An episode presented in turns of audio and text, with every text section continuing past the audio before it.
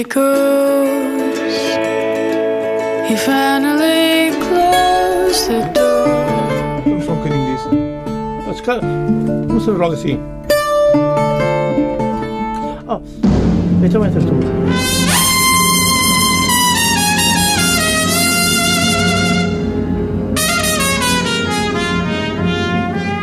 Come on, my boy.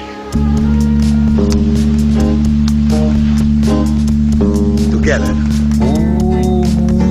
condena e ninguém tem pena.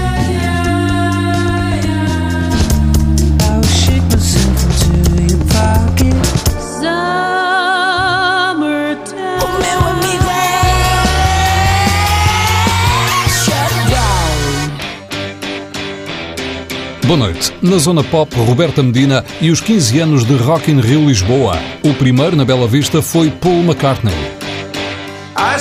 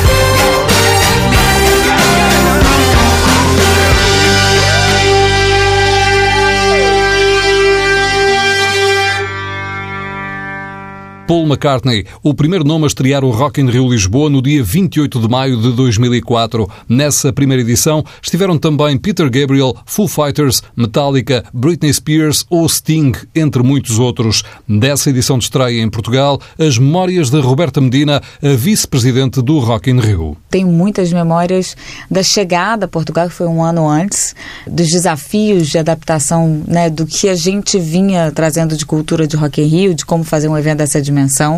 A descrença, né, que ninguém acreditava que era possível fazer. Não, em Portugal isso não acontece. Públicos misturados, vários perfis, né, de artistas, família, né? Era uma conversa muito louca e a dimensão do projeto. É, e os desafios de adaptação à Bela Vista, que é um terreno muito irregular. Continua sendo, mas pronto, né? A gente venceu esses desafios, a gente vinha de uma série do rock completamente plana. Então eu acho que é, a minha memória acaba focando muito nessa, nessa experiência absolutamente deliciosa de você ter que aprender de que não é a forma que você faz que vai dar certo. Também não era a forma do país fazer que ia acontecer. A gente construiu Tiveram uma cultura adaptar, né? nova, né? De como fazer o Rock in Rio Lisboa, não o que vinha sendo de trás. E aí a abertura de portas e a minha sensação muito nesse nessa primeira edição era assim de alguma estranheza de como é que a gente estava fazendo um evento dessa dimensão num país que a gente praticamente não conhecia ninguém, já conhecia os parceiros, etc, né? Mas o público mesmo, pelo menos no Brasil, você tem aquela aquela sensação que é um que é ilusória de que você tem uns amigos lá espalhados pelo evento e algumas pessoas você conhece, né? Era muito estranho vir fazer. Como tinha um amigo meu que dizia assim: olha a bagunça que vocês vieram fazer na casa dos outros, né? Era um pouco essa sensação, mas também de uma realização imensa, porque a gente tinha muito receio de será que os portugueses vão gostar dessa proposta, né? Porque uma coisa, isso ficou claro logo que a gente chegou, que era quando a gente lançou o projeto, tá bom, vocês têm credibilidade, o feedback foi ok, vocês já fazem isso há 19 anos, mas aqui é do zero, né? Que construir uma história com Portugal. E os portugueses, por vistos, gostaram, eh, logo na primeira edição. Mas esse, esse primeiro espetáculo com o Paul McCartney foi difícil? Ele, ele fez eh, algumas exigências? Foi Era a vossa estreia? foi uma loucura e foi um bom case pra gente nunca mais repetir nada parecido com aquilo. Porque ele veio, foi uma oportunidade, ele não fazia parte do cartaz, né? eram cinco dias de evento que estavam anunciados desde o princípio. E aí surgiu a oportunidade dele vir, aquela mo- mobilização nacional de Paul McCartney. E aí a gente abriu um dia extra, ah, foi o primeiro dia do evento, mas ele tinha um volume de exigências em relação à adaptação de palco brutal. Então tinha que esconder o nosso palco, tinha que tapar a cenografia do nosso palco. Ele vinha com mais LEDs, com um equipamento de, de palco totalmente diferente. Aquilo foi um inferno verdadeiro, a equipe ficou exausta lá, na largada de uma primeira edição, primeiro dia, tem que mudar o palco inteiro de um dia para o outro, nunca mais. Aquilo foi muito desafiador, mas pronto, foi um sucesso. No dia seguinte correu tudo bem também, aí já com a abertura oficial, com os três minutos de silêncio em cadeia nacional. Foi muito emocionante. Uhum. E como é que encontraram a Bela Vista? Foi o, o primeiro lugar? Foi a primeira ou tiveram outras Olha, possibilidades? eu acabei de encontrar o Rui Gomes da Silva, que é nosso advogado desde, desde o princípio, e um dos, eu brinco, dos culpados, né, dos responsáveis por a gente estar aqui, ele com o Felipe Resnikov, com o Ganarese, que na época ficaram três anos tentando trazer o Rock in Rio para cá. E aí ah, fez a reunião com Santana, Pedro Pinto na época e, e decide-se fazer o Rock in Rio, ok, mas onde é que se faz? E procurou-se uma série de opções e não havia opções. Até que o Carmona Rodrigues houve uma reunião que estava tendo na Câmara e diz, mas vocês estão procurando, vocês já olharam a Bela Vista? E aí, não, ninguém tinha pensado na Bela Vista e foram visitar a Bela Vista e cá estamos nós 15 anos depois. Assim, depois já ter, já estavam assim, meio em desespero de não ter opção, já tinham ido ao Montijo ver opções de terreno. Hum. E aí então entra esse desafio de criar uma cidade do rock, uma novidade aqui em Portugal, com todas essas estruturas, quer dizer, a coisa foi evoluindo ao longo dos anos. Na não é? verdade, quando a gente chega no Parque da Bela Vista, um susto, né? Porque de fato não tinha nenhuma área plana. O lugar hoje onde a gente vê é, o Palco Mundo era um vale fechado, ah, não tinha infraestruturas, né? A gente, no Rock in Rio, não, os cabos, toda a infraestrutura de, de luz, de som, de água, de esgoto passa debaixo da terra e aquilo não tinha a menor preparação. Então a gente começou a trabalhar com a Câmara para fazer o projeto de colocar a infraestrutura no parque e com ah, um critério absoluto de que era o mínimo impacto possível na topografia do parque. Já você sabia que ali no Palco Mundo tinha que mexer, mas era não tocar. E eu vinha com a experiência de um Rock in Rio, mas ainda muito, né, muito fresquinha, sem saber muitas coisas. Eu lembro de conversar com o Walter Ramires, que era o nosso diretor de engenharia na época, e ele dizia: "Não, a gente faz aqui umas valas, né? Passa a tubulação aqui". Eu olhava para aquelas ruas do Parque da Bela Vista, aqueles caminhos, e falava assim: "Deve ser uma valinha ali do lado da rua, né?". Bom, chego eu no primeiro dia de obras ali e era a rua inteira, que era o buraco de seis metros de profundidade para botar a infraestrutura. Então, foi uma grande obra. É, e é, essa é a maravilha de ter uma, um, um parque público preparado para grandes eventos nessa cidade. Na vedação, na época, é, foi uma vedação que foi feita com muito. A obra foi feita muito rápido, então a vedação foi feita uma vedação temporária. Depois o Rock in Rio investiu na, numa vedação permanente do parque, porque os moradores sentiam que, como a outra era opaca, os moradores sentiam que aquilo cria, criava insegurança. A gente acabou investindo também na construção da ponte ah, por cima ali do, da passagem do comboio para poder ligar as olaias ao parque, ah, ou o skate park, a ciclovia. Então a gente foi fazendo ali né, alguns, alguns investimentos né, é, exatamente na área e a relação com, com os moradores é, é espetacular, Hum. muito, muito gira mesmo. Uhum. Numa primeira edição já falámos do Paul McCartney, mas teve outros nomes como o Peter Gabriel, teve os Foo Fighters, os Metallica, Britney Spears, os Sting, estou a falar só dos cabeças de cartaz de 2004. Quando pensa no Rock in Rio aqui em Lisboa, lembra-se assim de alguns grandes espetáculos, algum que lhe venha assim mais à memória? Eu acho que lembro, é, mas isso é tão particular, né? É, eu, o que eu lembro mais são sorrisos, é multidão. Eu amo, eu sou muito focada na plateia, né? Então acho que a- essa vibração de Parque da Bela Vista cheio é, é emocionante. Mas, mas se falar de concertos, o que que a Roberta lembra? Obviamente, Amy Winehouse, né? É, porque foi muito marcante na vida dela, de todo mundo, de quem é, de quem é fã dela. Lembro de um concerto do Bon Jovi, porque eu não tinha assistido um concerto ao vivo deles. E fiquei muito impressionada, porque é um concerto que você não para para respirar um minuto. Eu falei, como é que é possível eles conseguirem manter a plateia em cima tipo, 95% do concerto. Eu fiquei muito impressionada com a vibração daquilo. Aí depois tem, é, por exemplo, o show do Guns, que foi assim, mais polêmico também, porque ele estava numa fase menos fisicamente preparado, e aí polêmicas, se tá bem, se tá mal, se tem voz, se não tem voz. Acaba que a gente fica marcando, a gente fica marcado muito mais né? Tem momentos de muita dimensão emocionante. Ah, tá aí. Um que me marcou muito de surpresa foi Chutes e Pontapés. Porque desde que eu cheguei, tá bom, eu sabia que eu tinha que decorar algumas músicas do Chutes e Pontapés, senão eu tava sempre como um outsider, né? Os chutes com o Ivan Mas eu Sangalo, não que atuaram sempre. Uhum. É, exatamente. Mas o show- eu nunca tinha visto o show do Chutes. E eu falei, como é possível eles colocarem essa Bela Vista inteira pra pular? E foi muito incrível. Fiquei fanzoca logo na largada. Chutos e pontapés. A grande surpresa para Roberta Medina, que a partir daí fez da banda de Zé Pedro, com a brasileira Ivete Sangalo, os totalistas do Rock in Rio Lisboa. Como ouvimos, a atuação desastre de Amy Winehouse em 2008 foi um dos momentos marcantes das edições portuguesas do Rock in Rio, pela expectativa que gerava, pelo talento da britânica, pelo estado em que subiu ao palco, que antecipava já, de certa maneira, a tragédia que aconteceria em 2011, quando Amy tinha apenas 27 anos.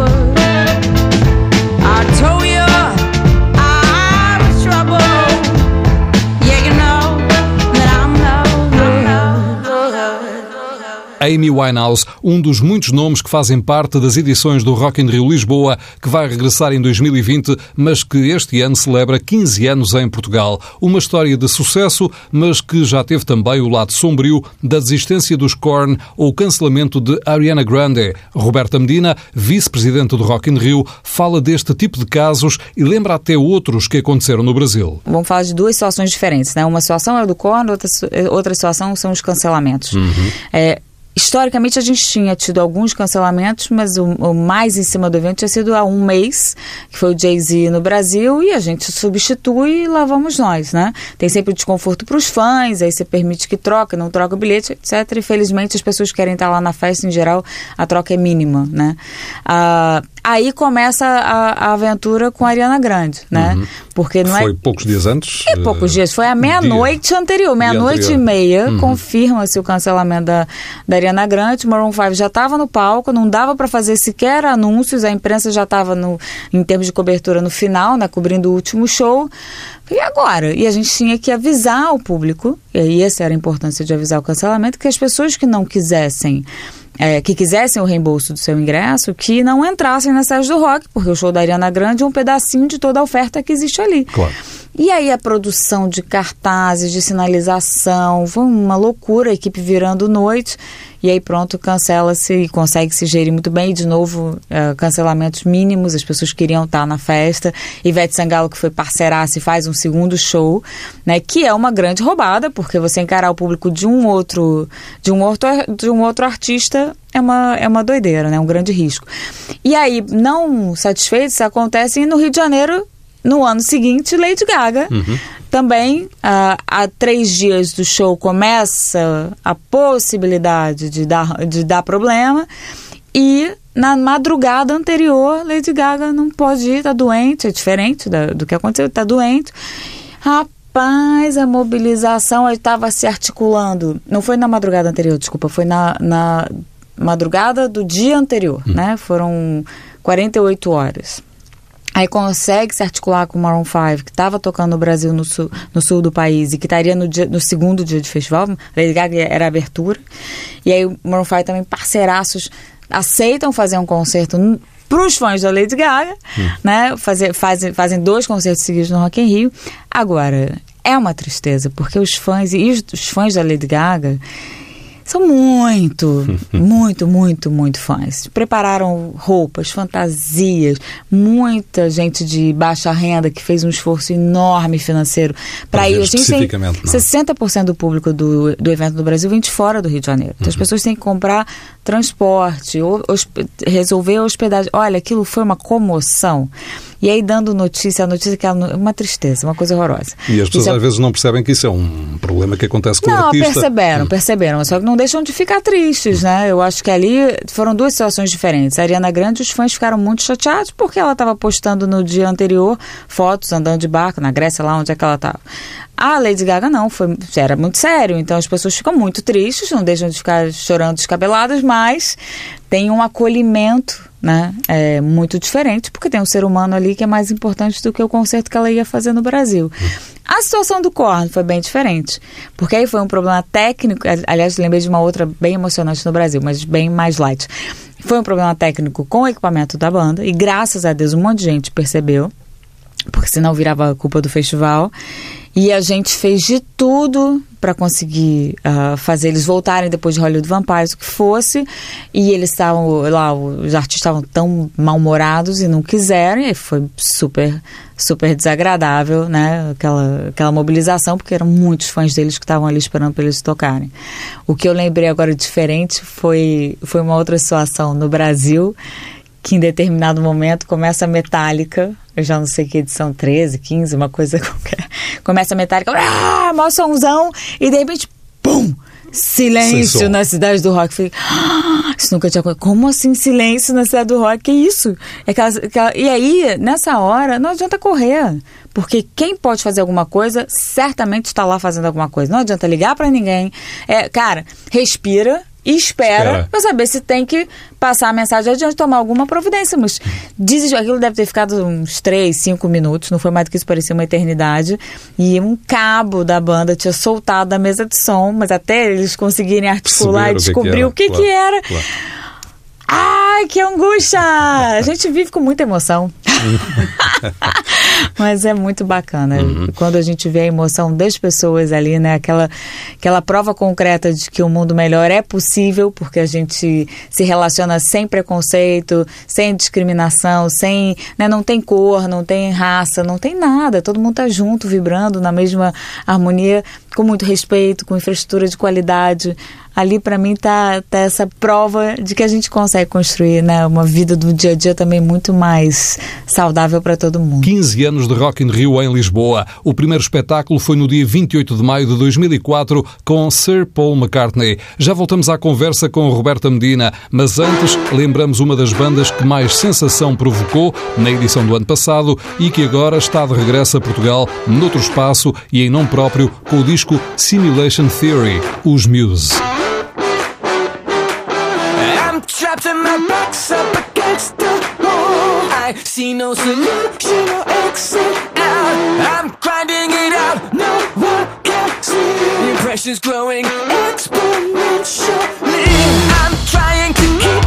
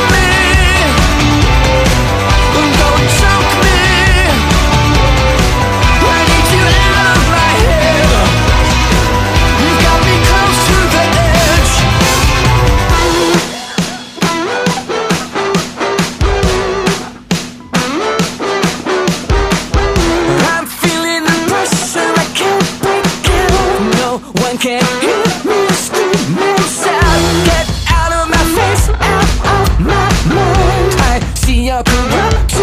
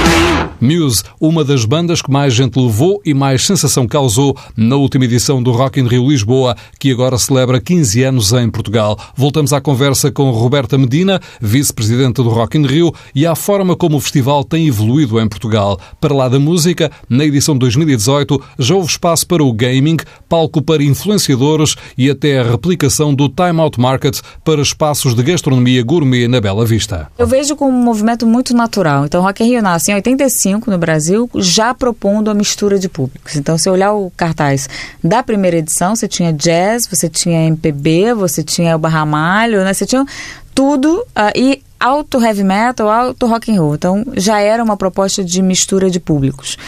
Quando a gente vem para em 2001, na terceira edição do Rock in Rio, a gente começa a perceber que quem estava indo naquela terceira edição eram os pais que viveram a primeira, que foi absolutamente histórica, não só para o mercado da música internacional, mas para o Brasil, especialmente porque era o marco do fim da ditadura, né? Aquilo era, representava a liberdade de expressão para uma juventude que buscava por isso há muito tempo.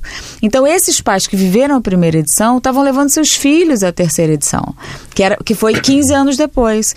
Aí a gente começou a ver um público infantil. Falei, mas para se eles estão vindo, como é que a gente acolhe esse público? O evento não estava feito para crianças, né? E aí a próxima edição foi Lisboa. Então, em Lisboa foi quando de fato a gente começa a não só continuar na, pro- na proposta de alargar públicos em termos de perfil, mas também de gerações, a- acolher, né? Já iam, mas a gente começou a programar o evento para acolher diversas gerações também. E aí começam a nascer esses mundos em volta do palco mundo, que ele é né, a grande voz. Desculpa, Roberta, deixa-me só. Estou aqui aflito. Não faz mal, Que é para não interromper a sua parte. Não, não. Eu estou aí meio apanhado e às vezes tenho que tossir. Hum, Eh, Mas pode tossir, não tem problema não, que a gente desculpa. volta para trás Era e para não, de para não interromper, era a sua, a sua ida- aquilo que estava a explicar. Não vai, não, eu volto para lá, esteja à vontade, não tem problema nenhum. Sim, desculpe. Não tem problema nenhum. Então, quando a gente começa em Lisboa a acolher, em Lisboa a gente faz a primeiro movimento de fato acolher diversos públicos, públicos de diversas gerações. E aí você tem o Palco Mundo, que é a, a grande voz, bem transversal em termos de, de público, de perfil de, de talentos, e os vários mundinhos à volta. Então nasce uma pista de neve, nasce o a tirolesa, o slide, vão nascendo palcos que, que pretendem complementar a, a oferta de entretenimento para públicos variados. Né? Então, o investimento em casas de banho de verdade, investimento em garantir que a operação de alimentação funciona sem grandes filas, porque é o público mais velho. E para que os pais permitam que cogitem que seus filhos vão para algum evento dessa dimensão, tem que ter muita segurança e muita organização. Então, E propostas tão diferentes agora, como até o Time Out. É, exatamente. Aí produzido. o que, que acontece a partir de 2015? Isso vem evoluindo. Em 2015 a gente olha de novo, faz uma nova reflexão de futuro e visualiza, bom, quem gosta de música também gosta de várias outras coisas. E a gente começou a trazer novas indústrias para dentro da cidade do rock, como o gaming, como a arena de game, como a cultura, o entretenimento digital, com, com, os, com os youtubers, influenciadores, etc. A gastronomia de mais requintada com o Time Out Market, que a gente já tinha lançado o Gourmet Square no Brasil, né? Então já foi uma segunda, uma segunda experiência. E agora a gente está numa nova fase, que é, tá bom, Ali vamos continuar surpreendendo, inovando nas entregas da Cidade do Rock, mas tinha um sonho muito antigo de, de, da gente se relacionar com o nosso público de uma forma mais constante. Não fazia e continua não fazendo sentido fazer o Rock in Rio todo ano, é, nem no Brasil, nem aqui, mas a gente começou a tirar os conteúdos de dentro da Cidade do Rock e dar vida a eles no ano não festival. Que é o que está a acontecer agora. Que é o que está acontecendo agora, que é, na verdade, o Rock in Rio já não para, né? Só que com entregas e propostas diferentes. A gente está hoje terminando a última edição do Galp Music Valley Sessions, que foi antecipação de concertos que vão acontecer no Brasil. É o, é o ano que a gente tem a maior comitiva de artistas eh, portugueses indo para o Rock in Rio Brasil. Vão ser quatro concertos no, no Sunset e quatro DJs também tocando no New Dance Order. Depois a gente tem agora no próximo fim de semana o Vorten Game City, que é uma cidade de game. E aí a lá Rock in Rio mesmo, porque não é apenas para quem é ficcionado em game, para os profissionais de esportes. Tem lá o Temple, que tem grandes campeonatos com prize money, tem dois prize money de 5 mil euros. Então, assim, tem pra galera ficcionada, tem campeonato, para os amadores também tem campeonato, mas é uma grande cidade de experiência, onde todas as idades podem ficar jogando, os mais, desde os jogos mais antigos aos jogos mais modernos. E uma coisinha também bem Rock in Rio, que foi tirar jogos de dentro do, da telinha e, e materializar eles fisicamente para virar né, um, um parque, uma grande brincadeira.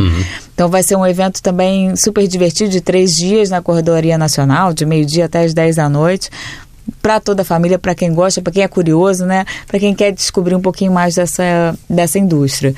Depois, a gente ainda tem Innovation Week, que passa a ser anual no início de julho. Innovation Week é para quem está atrás de ferramentas para a gente se preparar cada vez melhor para esse novo modelo mental que está se construindo de, de como a gente vive numa sociedade em transformação tão rápida, muito através da criatividade, da inovação, mas acima de tudo o foco é em cada um de nós, né, no ser humano. Como é que que que que está rolando por aí que a gente pode acelerar o nosso próprio crescimento? E em setembro tem uma grande festa. Antes do Rock in Rio Brasil, a gente vai fazer aí sim uma grande celebração. Vai ser a reentrée, né? Com uma grande celebração de 15 anos.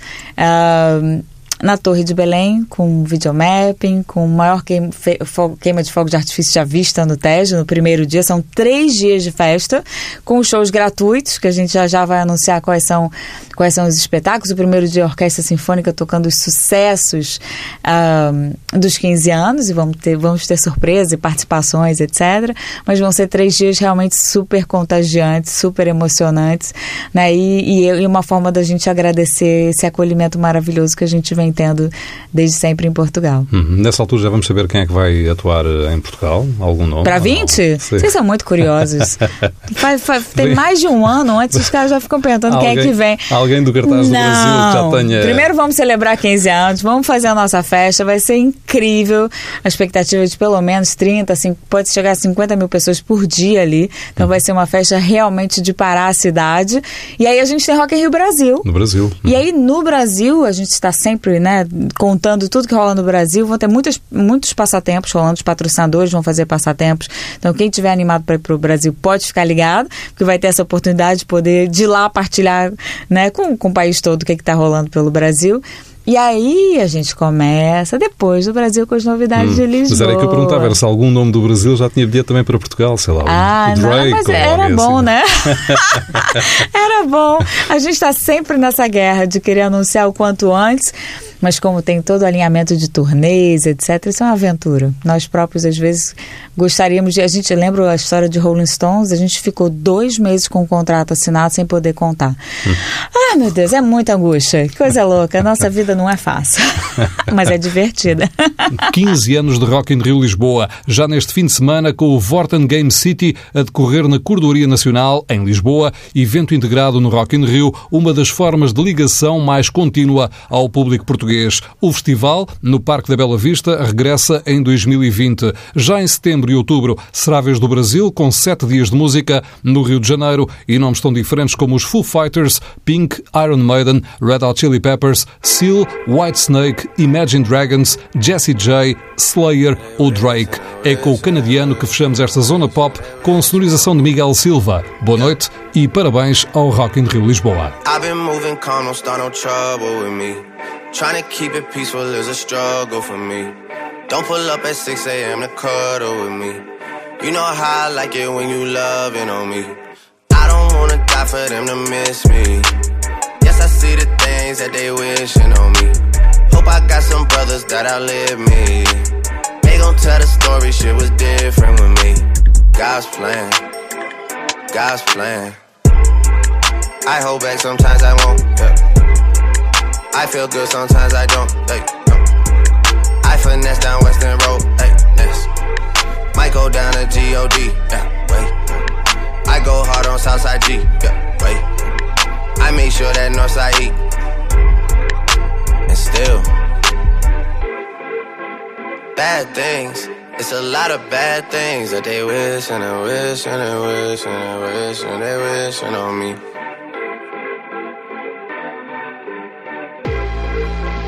Bad things. It's a lot of bad things that they wish and they wish and they wish and they wish and they wishing on me. Yeah. Hey, hey. She say, Do you love me? I tell her only partly. I only love my bed and my mom. I'm sorry. 50 dub, I even got it tatted on me. 81, they'll bring the crashers to the party. And you know me. Turn the 02 into the 03, be no me. Imagine if I never met the broskies. God's plan. God's plan. I can't do this on my own. Hey, no, hey. Someone watching this shit close. Yup, close. I've been me since Scarlet Road. Hey, road. Hey. Might go down as G-O-D. Yup, wait. I go hard on Southside G. Hey, wait. I make sure that Northside eat. Yeah.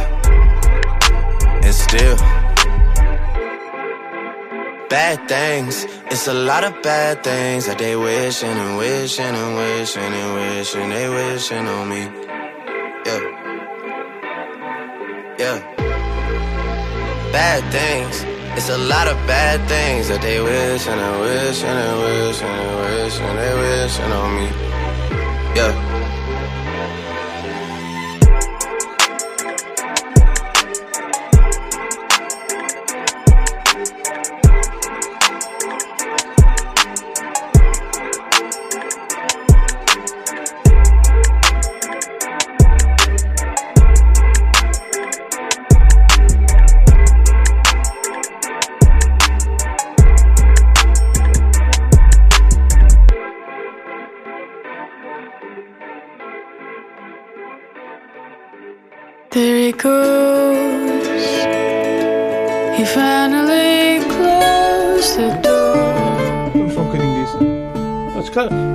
Vamos fazer logo assim.